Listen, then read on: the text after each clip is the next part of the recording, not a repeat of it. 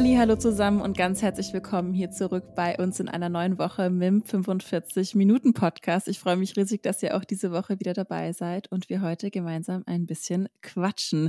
Hoffentlich seid ihr gut reingestartet in die Woche. Ich muss sagen, das ist auch für mich diese Woche eine Art von neuer Folge, denn wir sind das erste Mal in diesem 45 Minuten Podcast nicht nur in Anführungsstrichen zu zweit, sondern zu dritt heute. Und zwar aus einem guten Grund, denn wir werden heute über das Thema Referendariat quatschen. Das haben wir schon einige Male gemacht, allerdings heute von einem bisschen anderen Standpunkt, würde ich mal behaupten. Und ich möchte noch gar nicht so viel vorwegnehmen oder euch irgendwie hier äh, ja zu viel spoilern. Das werden unsere beiden Gäste gleich selber sagen, warum das Sinn macht, dass wir in dieser Konstellation heute reden. Deshalb stellt euch doch gerne mal vor. Ich habe heute nämlich zwei Gäste bei mir. Herzlich willkommen hier bei uns. Luisa, ich lasse dich mal starten. Sag gerne, wer du bist, was du machst und ja, erzähl den Leuten ein bisschen was über dich. Ja, also erstmal vielen Dank für die Einleitung. Ich freue mich wirklich sehr, dass wir heute Teil dieses Podcasts sein dürfen. Äh, ja, du hast es schon gesagt, ich bin Luisa, ich bin 25 Jahre alt. Ich mache gerade mein Referendariat in Brandenburg und bin jetzt eigentlich, also ich habe gestern meine Prüfung bestanden, deswegen ich bin eigentlich fertig. Ja, crazy. Noch herzlichen Glückwunsch an der Stelle zum zweiten Staatsexamen. Also ich habe es auf Instagram verfolgt. Sehr, sehr, sehr geil. Ja, vielen Dank. Ähm, ich freue mich auch wirklich sehr. Und ja, das ist eigentlich ja alles zu mir. Soll ich noch Fächerkombinationen irgendwas sagen? Also ja, gerne. Alles, was du sagen willst. ja, ich mache Deutsch und Lebensgestaltung, Ethik, Religion. Das ist ein Fach, was es auch nur in Brandenburg gibt. Und äh, ja, so viel erstmal zu mir. Gut, dann weiter geht's. ja, hallo, ich bin Stefan. Ich bin äh, Lehrer für Deutsch und Biologie in der Sek 1 und Sek 2, aktuell an einer Gesamtschule und zusätzlich am Studienseminar als Fachausbilder Biologie und als Ausbildungscoach. Was macht genau ein Ausbildungscoach? Also inwiefern betreust du jetzt Luisa? Ja, also wir sehen uns einmal wöchentlich für einen Vormittag von zweieinhalb Stunden.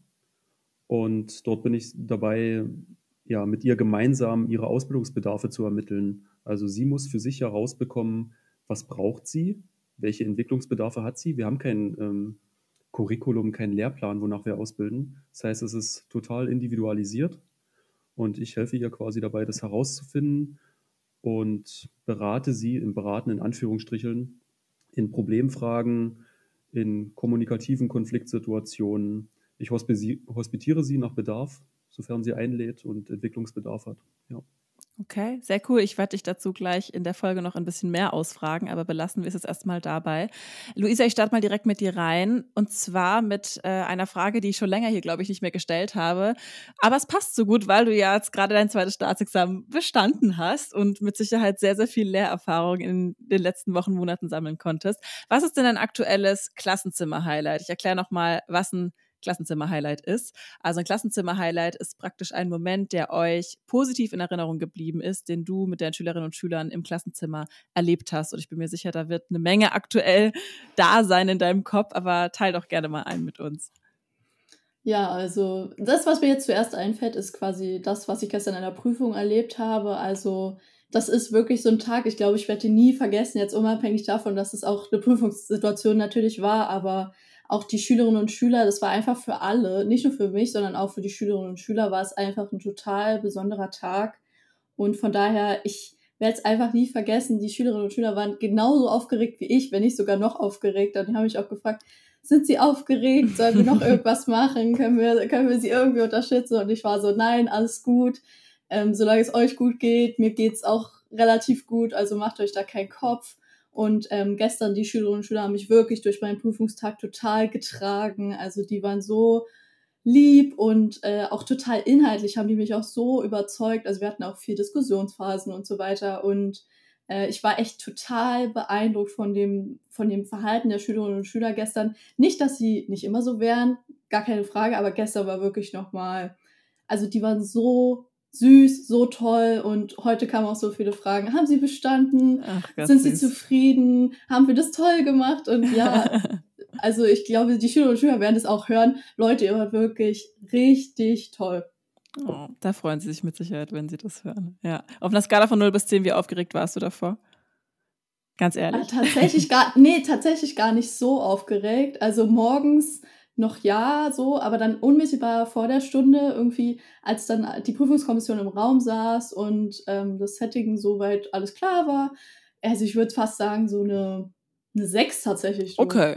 Okay, das ist ja. solide. Stark, ja. stark. Aber da hat die Klasse mit Sicherheit ja auch mit zu beigetragen, oder? Würdest du sagen, wenn die dir so ein gutes Feeling von vornherein vermittelt haben, die Kids? Ja, auf jeden Fall. Also die Schülerinnen und Schüler waren einfach so, wie sie immer sind. Und ich glaube, es hängt auch so ein bisschen mit meiner Vorbereitung zusammen. Also ich hatte wirklich ein gutes Gefühl. Ich dachte, das sind wirklich Stunden, da habe ich jetzt wirklich lange dran gesessen und ich stehe da dahinter. Und das macht natürlich auch vor so einer, vor so einem großen Tag ganz viel mit ein, wenn man sich da so sicher ist, sozusagen. Und ich glaube, das hat da auch eine große Rolle mitgespielt, ja. Ja, Glaube ich. Ich habe nochmal dein Instagram genauer angeguckt und das war auch ursprünglich der Grund, warum ich dich natürlich angeschrieben habe, nämlich, dass du ja sehr dich vor allem auf Social Media für, ich sag mal, die positiven Refi-Vibes einsetzt. Also es gibt ja, da müssen wir heute gar nicht auch zu sehr ins Detail gehen, haben wir vorhin schon gesagt. Es gibt genug Kritik am Ref, ganz klar. Und das lassen wir jetzt erstmal außen vor. Mich würde deshalb viel mehr interessieren. Was würdest du sagen, ganz subjektiv betrachtet, welche Aspekte haben in deinem Referendariat dich besonders positiv beeinflusst? Was ist dir besonders positiv in Erinnerung geblieben? Ja, also ich denke, dass es auf jeden Fall so diese Ausbildung auch am Studienseminar war, ähm, die mich wirklich extrem nach vorne gebracht hat. Also ich bin, und Stefan kann das auf jeden Fall bestätigen, ich bin am ersten Tag des Refs, ich war sehr kritisch. Ich wusste nicht, was jetzt passiert und er hat es mir auch exakt so gespiegelt. Er hat gesagt, du wirkst auf mich wie jemand, der sehr, äh, ja, sehr viel hinterfragt, der irgendwie so ein bisschen skeptisch ist. Und ähm, ja, das ist, also es hing auch einfach damit zusammen. Ich wusste nicht so wirklich, was jetzt passiert. Wie ist das Ref? Ich habe viele Horrorgeschichten gehört und ich wusste einfach gar nicht, was jetzt sozusagen abgeht. Und ja, also das Studienseminar hat mich da so komplett aufgefangen und hat mich auch total überrascht, weil ich einfach nicht gedacht hätte, dass es so gut läuft, dass ich so gut betreut werde. Und ähm, ja, auch in der Schule. Also ich habe ganz tolle Kolleginnen und Kollegen, auf die ich mich immer verlassen kann, die einem auch ja total weiterhelfen, so im Lehreralltag, sage ich jetzt mal. Und das sind so einfach Aspekte, die haben mein Ref super positiv beeinflusst. Das hat mir so weitergeholfen, da irgendwie so Potenziale auch erstmal zu entdecken und dann mhm. ähm, zu stärken. Und wie bist du dann vorgegangen, Stefan, als Luisa so ein bisschen, ich sag jetzt mal, pessimistisch zu dir kam und noch nicht so ganz wusste, wohin mit sich? Ja, ich habe erstmal Verständnis dafür, weil es ist schon wie ein Bruch. Ich meine, alle Schülerinnen und Schüler in Deutschland, die sind in der Regel ja fremdbestimmt. Da wird ja immer fremdbestimmt gesagt, was sie wann und wie zu tun haben. Und dann kommen sie zu uns und sollen plötzlich für sich rausfinden, was sie brauchen und was sie entwickeln wollen. Und dann ist das schon wie ein Bruch und das kann schon irritieren. Und ich glaube, als sie herausgefunden hat, ähm, was Freiheit möglich macht, also wenn man seine Zeit eigenverantwortlich nutzen kann für sich, wenn man nur fragen muss, wer fragt, dem wird gegeben. Also wenn man, wenn man die Chance hat, ähm, ja, dann taut man, glaube ich, so langsam auf und dann kann man nicht mehr lange skeptisch bleiben. Was, ja. sind, was sind so allgemein deine Strategien als Ausbildungscoach, um jetzt, ich sag mal allgemein einfach Refis so ein bisschen, ja, diese, diesen positiven Schub mit auf den Weg zu geben? Was macht ihr da ganz spezifisch? Also wie muss ich mir das jetzt vorstellen? Luisa sagt, ihr seht euch einmal die Woche. Was passiert da? Also was ist das Resultat davon, von euren Gesprächen? Also so ein klassisches Ausbildungscoaching an einem Vormittag läuft so ab, dass es gibt eine Ankommensphase. In der Phase gibt es entweder ein Warm-up, dass ich mal ähm, eine Methode mache zum Ankommen oder vielleicht auch einen pädagogischen Doppeldecker, eine Methode, die Sie genauso gut bei Ihren Schülerinnen und Schülern anwenden könnten. Und es geht erstmal darum, die aktuellen Problemlagen abzufragen. Was ist in der Woche passiert, seit wir uns das letzte Mal gesehen haben? Und dann erfassen wir so den Arbeitsstand, woran will man arbeiten? Dann gibt es eine längere Arbeitsphase in der Regel, weil es in der Regel so ist, dass alle Teilnehmer ganz unterschiedlich sind. Also wir haben ja regulär studierte Lehrämter und Quereinsteiger in einer Gruppe. Von der promovierten Historikerin über den syrischen Quereinsteiger mit zwei Studienabschlüssen bis zu den jungen Refis. Da kann ich ja nicht eine Ausbildung für alle geben. Und deshalb arbeiten sie dann ganz individualisiert an ihren Schwerpunkten und dann wird geschaut, wie weit jeder ist. Es gibt vielleicht noch einen Ausstieg, ein Fazit. Es werden vielleicht Hospitationstermine vereinbart. Es wird reflektiert. Ja, was brauche ich demnächst? Was könnte mein nächstes Projekt sein? Ähm, welche Ressourcen brauche ich? Ja. Welche Probleme, ähm, ich will jetzt nicht sagen, schleppen die Refis da mit in eure Gespräche oder bringen die Refis mit in eure Gespräche? Was sind da so Dauerbrenner, mit denen die zu dir kommen? Hm. Also ein Thema könnte sein Belastung. Mhm. Also die Belastung ist schon hoch. Es wirkt jetzt mit zwölf Wochenstunden vielleicht nicht so hoch, aber es ist hoch, wenn man alles sich neu erarbeiten muss. Wenn man Dinge halt neu konzipiert und man sie ja immer in der Bildung auch anders machen könnte.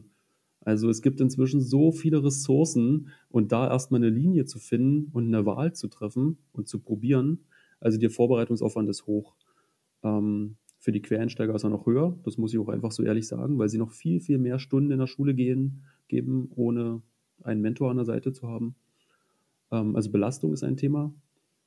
Manchmal könnte ein Thema sein, die Betreuung mit den Ausbildungslehrkräften an der Schule, dass sie vielleicht andere pädagogische Ansichten haben, vielleicht andere, als wir jetzt versuchen zeitgemäß auszubilden.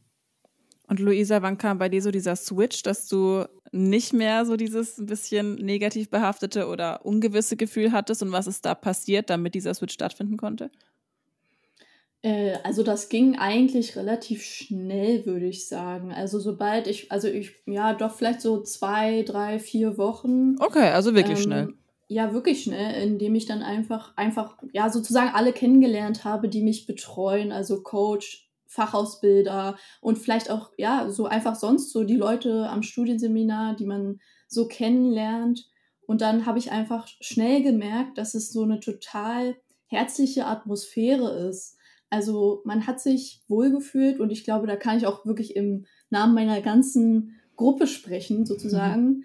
Ähm, also wir fühlen uns sehr wohl. Es ist eine angenehme Atmosphäre ich würde jetzt fast sagen, eine lockere Atmosphäre, aber man kann oder man lernt trotzdem sehr, sehr viel.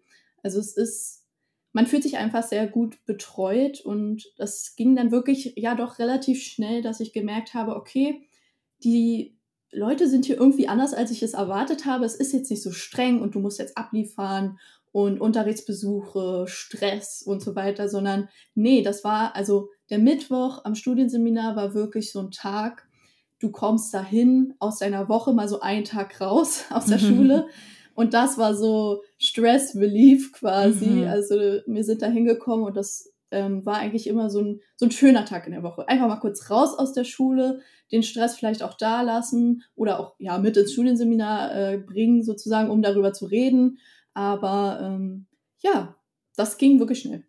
An welchen Punkten hat es dir ganz individuell besonders geholfen, dass du dann da Betreuung hattest und drüber sprechen konntest? also ich würde fast sagen permanent, weil es ist ja immer, es ist ja immer irgendwas. Mhm. Es gibt immer äh, irgendwelche Probleme, die man äh, zu klären hat, sei es kleine Probleme oder auch größere Probleme. Aber ja, was Stefan auch schon gesagt hat, also diese Arbeitsbelastung, das war gerade so am Schuljahresanfang dieses Jahr, war es irgendwie ja, es war irgendwie anders. Man hatte auch in der Schule einen großen Personalmangel und da kam ganz viel bei mir auch zusammen, wo ich mir dann einfach dachte, oh, ich weiß gerade nicht, wohin mit mir. Ich kann es irgendwie nicht ändern, also ich kann nichts an der Situation ändern. Aber was ich auf jeden Fall machen kann, ist mit meinen äh, mit meinem Coach darüber zu reden oder generell mit meinen Fachausbildern auch im Studienseminar darüber zu reden und klar, also ja, man kann auch eine Lösung finden, man kann auch die Leute, ich sage jetzt mal vom Studienseminar dazu nutzen, auch an der Schule sozusagen Einfluss zu nehmen und zu sagen, hey, schaut mal, ähm, die LAK ist gerade irgendwie so ein bisschen überfordert und ähm, könnt ihr da nicht so ein bisschen Rücksicht nehmen oder so. Das würden die auch machen, das wollen vielleicht, also ja, doch, ich glaube, das wollen die meisten Refis nicht, aber das, diese Möglichkeit besteht auf jeden Fall. Und das aber alleine dieses darüber reden, das hilft schon ungemein und auch in der Gruppe sich auszutauschen. Also wir sind ja da wirklich in so kleinen Gruppen zusammen und das ist eine ganz äh, angenehme Atmosphäre, weil man ist einfach mit Gleichgesinnten sozusagen zusammen und wir tauschen uns dann aus und wir merken halt, dass wir oftmals die gleichen Probleme sozusagen haben und das ist super wertvoll. Stefan, ich weiß nicht, aber ich kann es mir ganz gut vorstellen, dass vielleicht einige auch mal in, in eure Sitzungen kommen und sich so denken, boah, mir, mir brennt da was auf der Seele, aber ich traue mich vielleicht nicht so ganz drüber zu reden. Was kannst du solchen Leuten mit auf den Weg geben? Naja, also wir haben schon so geschützte Räume. Also mhm. Privileg bei uns ist, dass wir sehr, sehr kleine Gruppen haben. Also zum Teil fünf bis sieben Leute ähm, an den normalen Schulen, die wir, ähm, die wir als Coach begleiten. Äh, das heißt, es sind so geschützte Räume. Wir können Einzelcoaching anbieten, wir können äh, kollegiale Fallberatung an, ein, anbieten, dass man einen Fall vorstellt und sich mit äh, zwei Leuten in einen separaten Raum setzt und sie versuchen, kollegial zu unterstützen. Ja, also gibt ganz viel. Wir können hinfahren, ja, das vor Ort ansehen, ja, auf Wunsch. Das hilft manchmal noch viel mehr. Wenn man sonst immer nur über etwas Vorgestelltes spricht, ist es nie ganz dasselbe. Das haben wir auch versucht im Coaching mal mit systemischen Aufstellungen abzubilden. Da wird auch schon viel klar, wenn es um herausfordernde Situationen in der Klasse geht. Aber ähm, grundsätzlich, also wir arbeiten auf verschiedenen Ebenen man ist, ist auch nie allein mit dem Coach. Also da sind ja immer noch andere Refis, so wie Luisa sagt, äh, mit ähnlichen Problemen. Ja.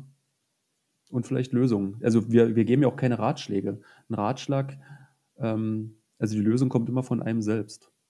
Ja, also ein sehr ganzheitlicher Ansatz. Ja, das würde ja. ihr Problem nur bagatellisieren, wenn ich hm. bei ihrer Herausforderung sofort mit einem Ratschlag käme. Ähm, es ist aber was anderes, wenn das vielleicht eine andere Lehramtskandidatin macht.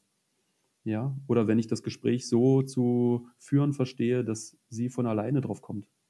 Dass sie vielleicht gar nicht bei Störungen mit Kindern intervenieren müsste, sondern vielleicht schon präventiv hätte was tun können.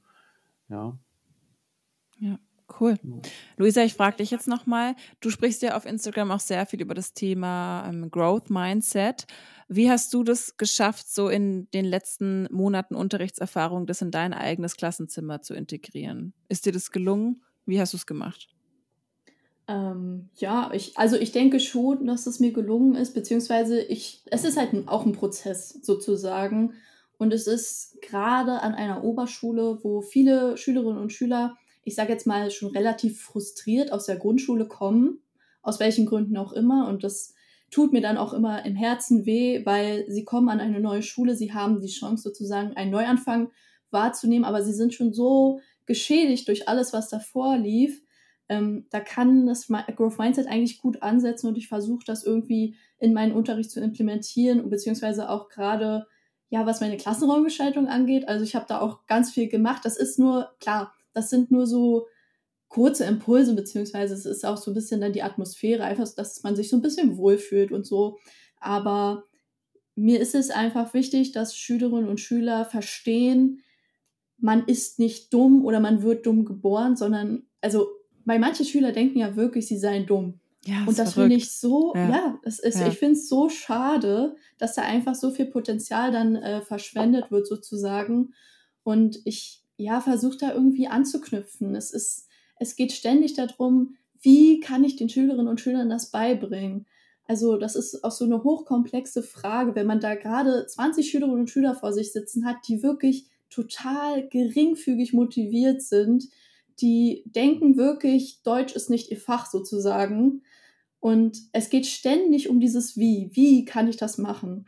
Und ähm, da spielt das Growth Mindset auch so eine Rolle. Ich meine, ich versuche dann zu zeigen, Leute, ihr könnt es schaffen. Ihr müsst an euch selber glauben. Und ich helfe euch. Ich bin da. Ich zeige euch, wie. Klar müsst ihr auch selber mitmachen sozusagen. Aber ja, es ist überhaupt nicht einfach. Und es ist auch nicht damit getan, immer zu sagen, ja, ihr könnt alles schaffen und ähm, ihr müsst euch nur ein bisschen mehr anstrengen, ihr müsst zu Hause lernen oder so.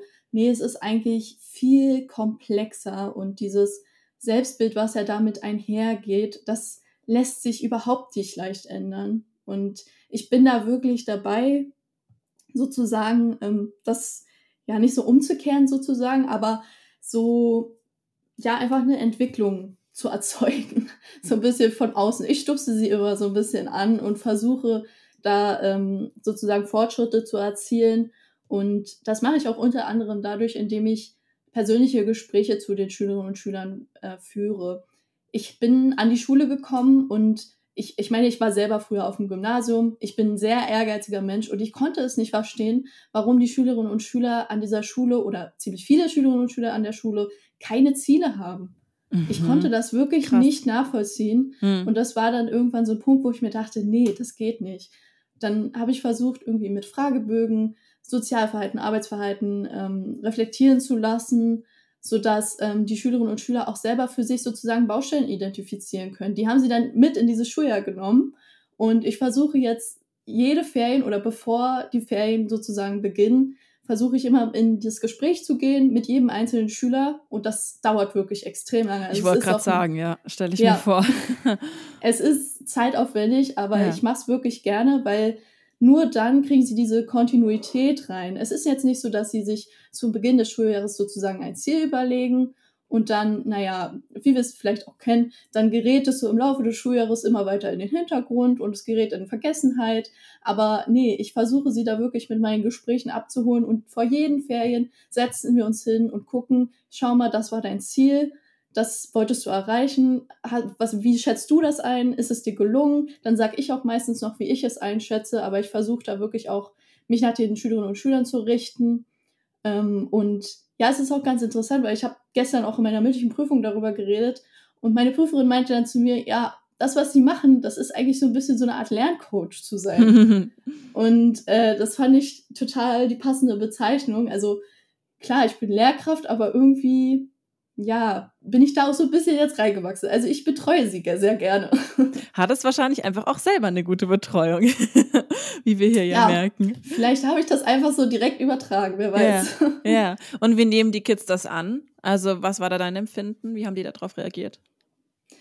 Ja, also es ist unterschiedlich, aber ich würde fast sagen, so bei 70, 75 Prozent der Klasse fruchtet es wirklich. Also ich kann auch nur jeden dazu ermutigen, der vielleicht mit dem Gedanken spielt, irgendwie so mit äh, Hilfe der Selbstreflexion an äh, individuellen Zielen zu arbeiten und das als Lehrkraft so ein bisschen zu begleiten. Das bringt wirklich was. Also ich hatte zum Beispiel in meiner Klasse das Problem, dass sich viele zu Beginn des Schuljahres nicht mehr gemeldet haben. Ich weiß nicht, was da passiert ist über die Sommerferien, aber die Mitarbeit ist wirklich total in den Keller gesunken. Und das war auch dann so ein Ding, was viele Schülerinnen und Schüler in den Gesprächen angesprochen haben, beziehungsweise was sie als Ziel identifiziert haben, da einfach ja wieder mehr mitzuarbeiten in den Stunden. Und das ist eigentlich so was Banales, aber für die Schülerinnen und Schüler kostet es ja manchmal wirklich viel Überwindung, sich im Unterricht zu melden, aus welchen Gründen auch immer. Und was die Mitarbeit angeht, muss ich wirklich sagen, die Klasse hat sich extrem weiterentwickelt. Ich hätte es niemals gedacht, aber irgendwie durch diese Gespräche vielleicht, und ich habe dann auch so Post-its verwendet, mhm. es ist auch total banal, aber ich habe einfach Post-its genommen, habe draufgeschrieben, melden. Und es hat tatsächlich was gebracht. Ja, ja. ja manchmal müssen es ja gar nicht so krasse Sachen sein. Manchmal reichen echt die simpelsten ja. Tipps und Tricks. Definitiv. Was würdet ihr beide abschließend sagen? Was sind so eure Top-Tipps, eure Top-Ratschläge, die ihr vielleicht angehenden Refis mit auf den Weg gibt, damit die ihr eigenes Referendariat super positiv gestalten können und vielleicht selber Teile dieses Growth-Mindsets integrieren können? Stefan, ich starte mal bei dir. Also ich glaube, viele haben ein verzerrtes Selbstbild. Wir sind ja in so einer, in so einem destruktiven System. Der Stift ist ja nicht umsonst rot, der Korrekturstift. Hm. Ähm, Stimmt, da habe ich noch nie ist, drüber nachgedacht, hast du recht. Es ist, es ist ganz wichtig, dass sie auch die Stärken hervorheben und die Stärken erkennen, die sie haben. Also es geht nicht ohne Selbstreflexion. Und auch beim Feedback der Lehrkraft oder jetzt vom Coach oder der Fachausbildung, wenn ich klar Entwicklungsbedarfe benenne, muss ich genauso klar sagen, was ist schon gut. Das ist denen oftmals gar nicht klar. Das ist sonst immer ein ganz unausgewogenes Konzept in ihrem Kopf. Ich bin viel schlechter als das, was schon da ist. Aber es ist es oft nicht. Da ist ganz viel schon gut. Und das muss ich genauso gut benennen. Ähm, ich würde auch sagen, Perspektivwechsel ist oft wichtig.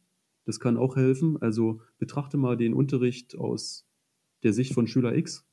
Betrachte ihn mal aus meiner Sicht. Betrachte ihn mal aus einer anderen Sicht, von einer anderen Raumposition. Ähm, welche Ressourcen hast du? Auch über Ressourcen sprechen man geht so oft verloren und, und, und sieht nicht mehr klar, aber man hat ganz viele Ressourcen. Und wenn es nur die Kollegin der Kollege ist. Ja. Und ich glaube, mit Freiheit umzugehen, das ist auch so eine Aufgabe an uns als Lehrkräfte. Wir sehen ja, dass die intrinsische Motivation steigt, wenn ich mehr Wahloptionen gebe, wenn ich Freiheit zulasse. Luisa hat das jetzt ähm, vom Studienseminar quasi paar, äh, am eigenen Beispiel erlebt. Sie sagt selber, sie hat das Feedback bekommen, Lerncoach, in dem Moment, wo sie angefangen hat zu individualisieren und Freiheiten zuzulassen. Ja, also wir haben immer so Kontrollzwänge, aber wenn ich denke, wir, wenn wir loslassen würden, dann würde, würde da auch was Positives zurückkommen. Hm. Luisa, was hast du noch zu ergänzen, so aus deiner Sicht als Refi? Bist ja praktisch ja, mittendrin das, gewesen. Ja, absolut. Ähm, aber ich, das ist, also er hat es eigentlich schon ziemlich gut auf den Punkt gebracht. Das mit der Kontrolle ist halt auch so ein wesentlicher Punkt. Ich glaube, zu Beginn meines Refs war ich auch total der Control-Freak. Mhm. Und ich, es musste immer alles so gut funktionieren. Und äh, vielleicht muss ich auch ehrlich dazugeben, ähm, vielleicht habe ich dabei auch manchmal so ein bisschen meine Schülerinnen und Schüler aus den Augen verloren. Und ähm, dann mit Hilfe ja, der Ausbildung, auch dem Austausch in der Gruppe und so weiter, hat das dann immer wieder so ein bisschen abgenommen und äh, bis hin zu, dass ich dann auch jetzt einfach so loslassen konnte, würde ich sagen. Also auch gerade in Bezug auf die Prüfung. Und ähm, was Stefan auch gesagt hat, sind Ressourcen. Das definitiv. Also man muss sich darüber bewusst werden, wen kann ich nutzen, in Anführungszeichen. Also ähm, und sei es nur ja die Kollegin, der Kollege oder die Mitreferendare und Referendarinnen, die man hat. Ähm, aber auch, ich muss ehrlich sagen, der eigene Partner oder Partnerin ist extrem wichtig. Also ich habe es schon ganz oft auch in meiner Story gesagt, die Beziehung wird im Referendariat auch auf die Probe gestellt. Also das ganze Privatleben eigentlich, weil die Schule ist ziemlich im Vordergrund und alles andere geht dann schnell mal irgendwie unter.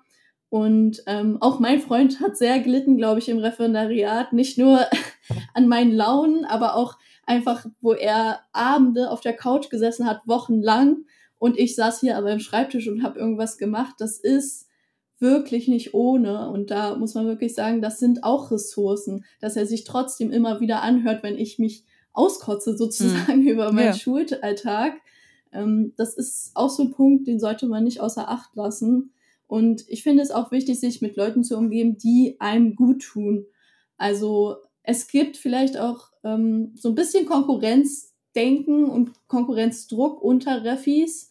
Äh, ich muss sagen, bei uns ist es jetzt nicht so der Fall, aber mir schreiben immer mal wieder Follower, dass das bei ihnen ganz, ganz schlimm sei und da sich irgendwie von distanzieren. Also wirklich nur die Leute, die mir persönlich jetzt gut tun, weil alles andere brauche ich einfach für diese stressige Phase überhaupt nicht.